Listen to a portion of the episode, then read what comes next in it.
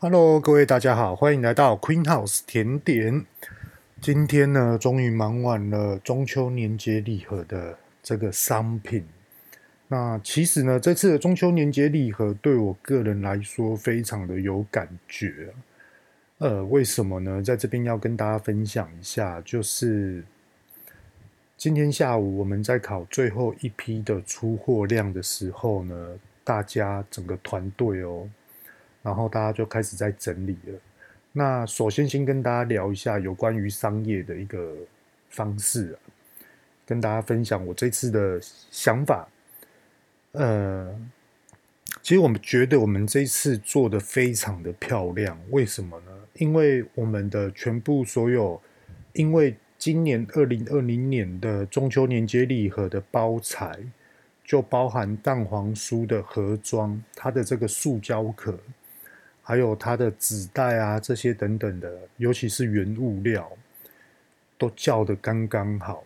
而我们起初开始设定的时候，并不是因为说我们准备了多少的馅料而去限制我们就是卖几份，完全没有，就是依照我们这一次的数据的经验来去判断我们的食材要叫多少，我们的包材要叫多少。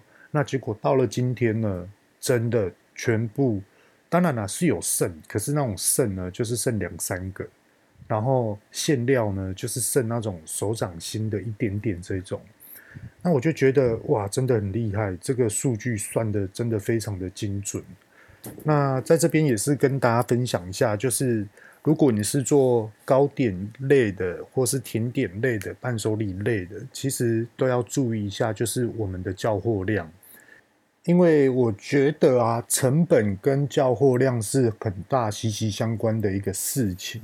像是很多的厂商，呃，大家都应该知道说，哦，我要大量的叫货，可能单一价钱会比较来得低。那是不是就是我们就一定要大量进货？可是你大量进货之后，你今年没有用完，明年可以用吗？又或者是说，诶，我是共同共通的一个使用的一个包装盒装。这个部分，那其实糕点类、伴手礼类的这些呢，食材才是最重要的。因为像我们大家应该都知道吧，蛋黄酥的食材，它最旺起的就是中秋节。可是蛋黄酥的食材，它并不是说通用于一整年度的适合你的商品制作的原物料，所以说通常都是单一进货，就是中秋节就是使用这一些的馅料为主。所以说，有时候很多的店家都会认为说，诶，我这次卖几颗，可能假设说，哦，我这次卖一万颗、三万颗、六万颗这些等等的，哇，大家听的都很好。可是呢，真的你要去懂的，就是说，那你的耗损多少？就譬如说，你的库存剩多少？你总不能因为，譬如说我这次叫六万颗，结果我卖了三万颗，结果后来真的有赚吗？可能就是一败一败的，该赚的可能就没有赚到。那当然啦，在这种情况下，再去跟你的其他的朋友说：“哦，我们这次出了三万颗。”当然啦，人家听了三万颗会觉得：“哇，你好厉害！”可是内在跟实在呢，可能又是一个相反的数据咯。所以说，很多的店家要特别特别的注意有关于这一类。那这一次中秋节呢，如果说有店家遇到这种问题的话呢，也不要气馁，赶快去检查你的这种的包装盒是否可以使用在明年度。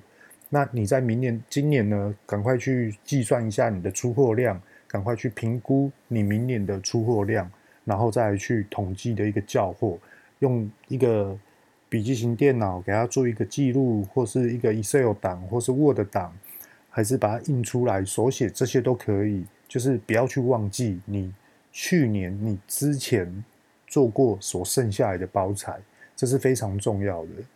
那当然了，我相信很多的 Podcast 的听众们呢，朋友们都会觉得说，诶，那我们是怎么计算的？然后为什么会算得这么的精准，这么的刚刚好？其实这都是由 Monica，然后他这边去预估的。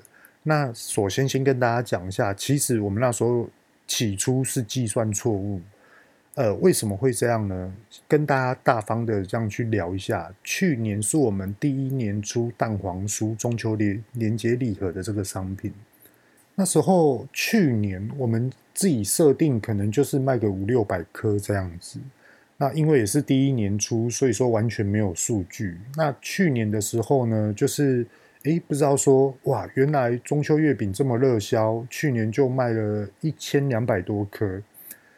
OK，那在今年的规划起初哦，就是 中秋年节的前一个半月，我们那时候设定是一千五百颗。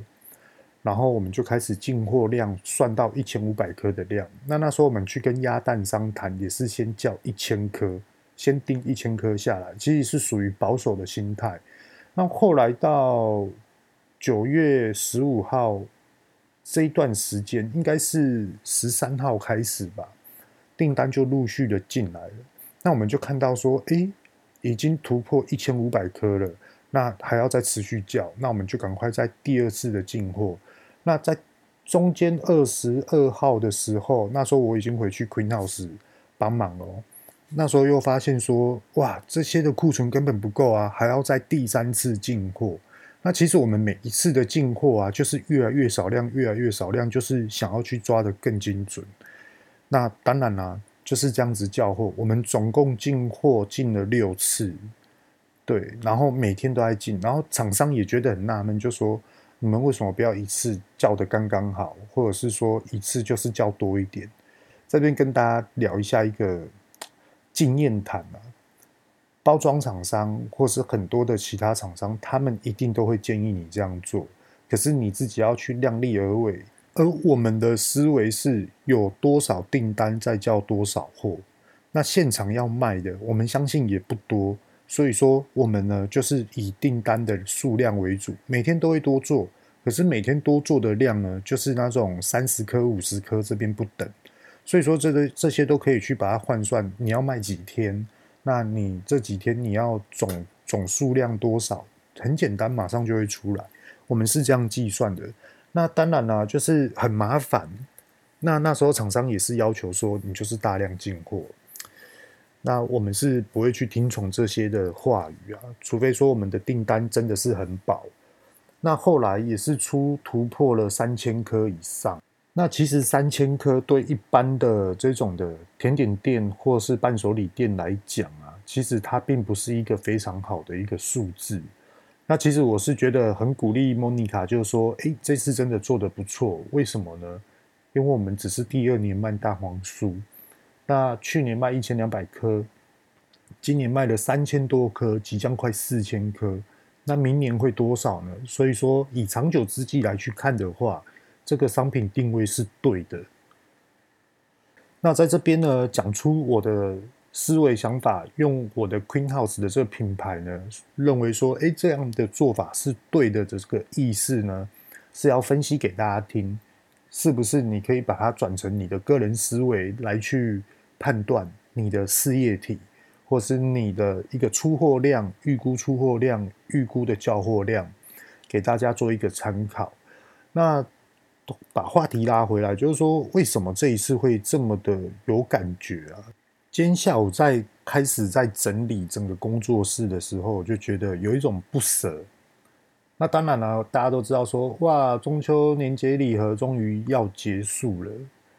对，可是其实大家的心里面都是有一种舍不得的感觉。为什么？因为大家都知道说，这一次全部人员回来 Queen House 就是要去制作大量生产蛋黄酥。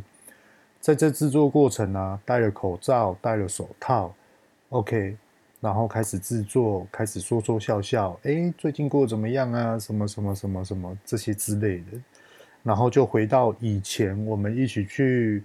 例如说去日本、去大陆参展、去台北参展、去哪里去拼事业，都是说好了就一起抓出发这种的感觉。那这一次大家也都知道，说中秋连接礼盒做完了之后，大家即将解散。那当然了，Queen House 不是 解散关掉，不是，是 Monica 她还是会在那边助阵，持续的营业。那其实 Monica 也很舍不得，就说哈，你们全部通都要离开了。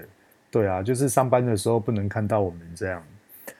然后在这边就是真的很感谢，就是这一次回来帮忙的各位大家，真的就是事业很难经营啊，市场很难判断，非常的不稳定。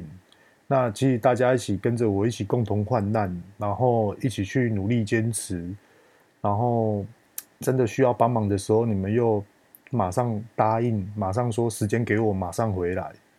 对啊，我就觉得很感动，真的很感动。那也有说好说，哎，过年的时候要不要回来？其实大家也都吓到，说我靠，还回来？各位大家知道吗？我跟大家聊一个蛮好玩的一件事情，就是我我觉得啊，我相信这个是同行同业的人一定听得懂的。呃，四百颗，将近快四百八十颗的蛋黄酥，两个人制作，然后我们的馅料是有去量公克数的，因为。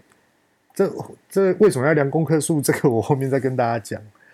那四百八十颗，他们用了三个小时就全部捏完了，好厉害哦！真的好厉害，他们是真的火力全开呢。说大嫂，今天要几颗啊？哎，原本今天要三百多颗，结果后来变，原本今天是两百多颗而已哦。大家想说，哎，做完了是不是就可以开始整理工作室？都已经安排好了。然后后来完了之后，他说：“哎，没有呢，今天做到四百多颗，哎，啊，那今天不就不能大扫除？”然后后来就说：“呃，那怎么办？对啊，那就赶快做。”然后大家就忙起来了。就譬如说，台面上就两个人开始在包蛋黄酥，然后呢，台面的边边呢，就有人开始在分明天的馅料，不然一定会来不及。然后还有打鸭蛋啊，要先要先烤啊，这些之类的。我们的鸭蛋不是冷冻的，是直接整颗要直接拿回来打的这种，所以说就很麻烦。然后到了每天哦，那一天四百八十颗的时候，是晚上六点的时候才开始做包装。那其实大家，哎，不对，是晚上六点的时候即将快包装结束。其实那天速度超快的，它比。第一天的三百八十颗速度还要快，而且品质没有跑掉，我就觉得好好厉害，真，大家真的是在旁边看的真的很感动，真的。然后今天一结束就开始就说，哎，那你什么时候要回台北？你什么时候要回台中？什么时候要下高雄？然后就开始聊，然后到最后说拜拜的时候，真的有一种就是。以前我们就是一起在为了 Queen House，然后就是一直在去拼这些的市场，那大家都一起，然后就开始分布出去。那也是因为自己去年呢、啊，就是上了百货通路，结果后来整个失利，整个就是重创受影响，就逼不得已，真的要很多的员工就是还要再另外去找工作，不然真的会拖累他们。那也是很感动，就是说，哎，就是莫妮卡在群组上面，中秋节需要人手，大家就开始回复，什么时候时间给我，什么时候时间给我，一定到。对啊，就是哦，那种感觉真的很感动，真的就是今天有一种舍不得啊，昨天就开始在舍不得，对啊，然后我们也没有吃饭，就譬如说，哎，今天忙完了，今天晚上要不要去吃？因为大家都很累。然后大家也要准备，譬如说明天我就要回我的公司上班，谁又要去台北？然后老板在找他啊，都是有关于网络行销或是一些诶厂房设计这种的，很感动，真的很感动，真的谢谢你们，真的也是要谢谢很多很多的 Queen House 的铁粉，还有忠实粉丝，那也有很多就是诶因为中秋节。然后可能收到了伴手礼之后，然后看到哎很好吃，后来给我们订购的这种状况之下的顾客们，还有美国的客人，真的谢谢你们喜欢。可是美国的客人是真的有点夸张啊，他说哦，在美国都吃不到哎，啊当然啦，你来台湾到处都是啊，真的啊，并不能说我们厉害。其实蛋黄酥真的是台湾真的值得骄傲的一个商品啊，真的。你看，每年只要中秋节，蛋黄酥不是 Queen House，是全台湾多少的甜点店或是伴手礼店、糕点业，像我们的师傅在台中，然后他老爸在嘉义，也是订单满到爆炸，真的啊。那今天呢，回复一个顾客听众啊，他不是顾客 p a s c a 的听众，他又说他很难想象，就是我在经营甜点店，每天都要做甜点。然后做蛋黄酥这部分，然后竟然还可以录 Podcast，而且他看我好像每天都发，其实是这样的，就是说跟大家讲一下，就我对于行销这一类啊是非常非常的渴望的，非常的饥渴，很想要去做的一个事情，并不是行销 Queen House，是我想要去提升我自己的本能，由于网络行销而专业这种的。方向去实施，那也是因为这样。首先，我先讲一下，其实我自己个人是觉得不怕累。我是讲真的，我是觉得我自己都是工作狂。有好几次在录 Podcast 的时候，我女儿都上来说：“爸爸陪我去睡觉。”其实那时候我都是把声音档关掉，再重新去剪接这种的声音档。那我都会下去，哎，哄她一下睡觉，然后我再上来继续录。那是真的，每天晚上都在录。它并不是说哦，我先录好之后再每天回放，还是每每天安排的直接播放。其实并不是的。